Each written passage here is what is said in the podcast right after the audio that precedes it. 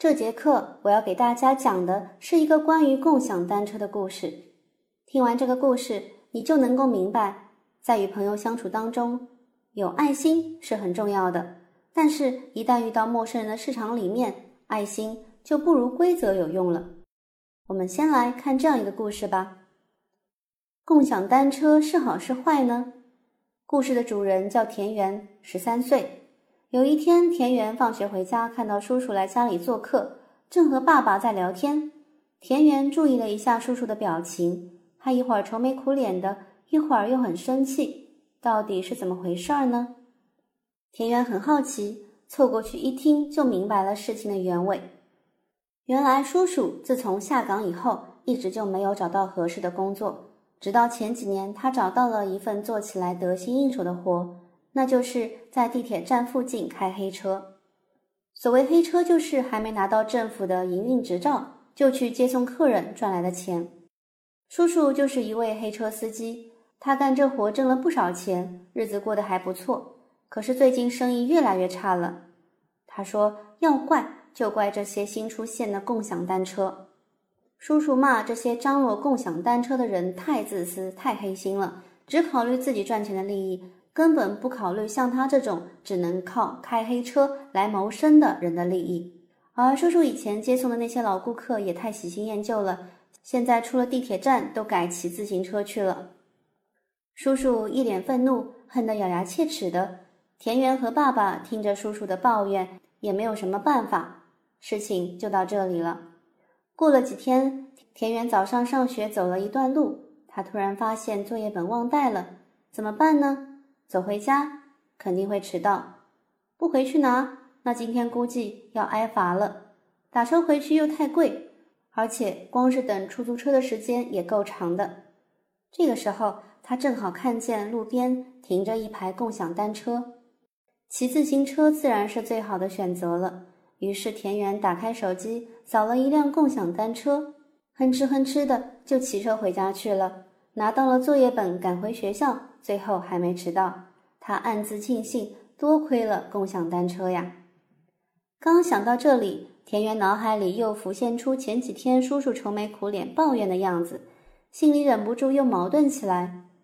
他在想，提供共享单车的商人到底是好还是不好呢？到底是自私还是无私呢？故事讲到这里，我想让你也来想一想。如果你是田园，你会怎么看待这个问题？你更应该关心自己叔叔的利益，还是更需要关心那些需要更方便、更便宜的交通工具的人呢？让我来告诉你哦，对这个问题我们是怎么看的。这里我要向你介绍现代经济学的鼻祖，有一位名人，他叫亚当·斯密，他是这么说的：“他说，人性是自私的。”那些完全不自私的人，连自己都不爱的人，也就是那些自暴自弃的人，这种人在社会上是不受尊重的。你看，在我们刚才说的故事里面，那些提供共享单车的商人，他们当然是为自己谋利了，可那是完全可以理解的。那些走出地铁站的乘客，他们放弃了以前习惯坐的黑车，选择了更为方便、更实惠的共享单车。这种转变也是很自然的，也是可以理解的。但是，当这位名人亚当·斯密又接着说：“虽然人是自私的，但是也还有同情心，我们还拥有着设身处地去替他人着想的本能。换句话来说，每一个人都会把他认为的别人是否幸福，当做他自己是否幸福的一个因素。他觉得别人幸福了，他自己也会感到幸福。”他觉得别人痛苦了，他自己也会感到痛苦。这就是我们平时常说的同理心。同理心，这就是说人是有爱别人的本能的，人是有爱心的。正因为这样，田园才会对他的叔叔生意减少遭遇产生一部分的同情，会对共享单车这种新生事物产生怀疑、产生排斥，这是很正常的。但是我们每一个人的爱心是有限的，会随着距离拉远而下降。人虽然有同情心、同理心、有爱心，但他们的爱心是会随着人与人之间距离的拉长而急速下降的。所以你看，田园对他叔叔的遭遇会产生同情，那是因为田园跟他叔叔的距离很近的缘故，他们是亲人。而其他人呢？比如那些提供共享单车的商人，田园叔叔以前的顾客，还有那些分析共享单车商业模式的管理专家们，他们表现出来的爱心就显得很微弱了。其实，亚当·斯密在他的名著《道德情操论》里面就讲过这样一个故事。他说：“我们假定在伦敦有一位非常得体的绅士，这位绅士听说远在东方的中国发生了一场地震，这场地震让很多中国人都丧失了生命。这个消息传到伦敦，传到这位得体的绅士耳边，他会怎么做呢？”亚当·斯密说：“他首先会拿出地图来查证一下。”看一下发生地震的中国离自己居住的伦敦到底有多远？地震会不会波及伦敦？当他发现距离还挺远的，自己是安全的以后，他就会哀悼一下在中国发生的灾难。他会跑到微博或者朋友圈里感叹一下人的脆弱、大自然的无情。然后他接着会干什么呢？他当然是该干什么就干什么了了。他会重新回到自己的生活。继续关心自己的起居饮食。这个时候，如果他自己的手指被割了一下，那这件事情就远远比发生在中国的事情更重要了。要注意的是，这可是一位得体的英国绅士啊，他人很好啊，可他的爱心就这么一点点了。这是一个正常人应有的反应，我们不应该对他有更高的要求了。你看。人虽然是自私的，但他们也有同理心、同情心、有爱心。但问题是，他们只能爱那些跟他们的距离非常接近的很少的一群人，对不对？只要人与人之间的距离一增大，爱心就显得不够了。但我们每一个人时刻都需要别人的帮助。只要你稍微看一下，我们穿的、吃的、用的，任何一件商品，任何一份食物。任何一件物品，任何一顿饭菜，任何一点享受，它背后都是成千上万人的努力。如果每个人的爱心是非常有限的，但他们又时刻需要别人的帮助，这可怎么办呢？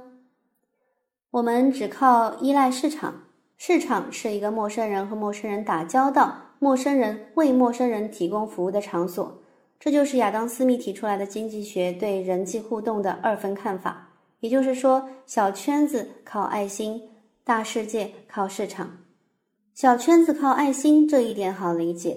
回到田园叔叔所遭遇的共享单车的故事，我们可以这么来想：共享单车为大量的陌生人提供了交通的便捷，这是好事情。但是田园叔叔的生意减少了，可能要面临工作的转型。他身边的人，包括田园的爸爸、田园自己。就应该对叔叔有更多的关心，帮助他更顺利地完成新旧工作之间的过渡。而大圈子靠市场这一点，这也容易理解。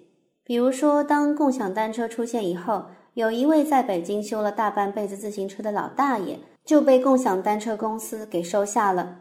过去他从来没想过自己会到大公司上班，现在有好几家共享单车公司都要雇佣他，六险一金加年终奖。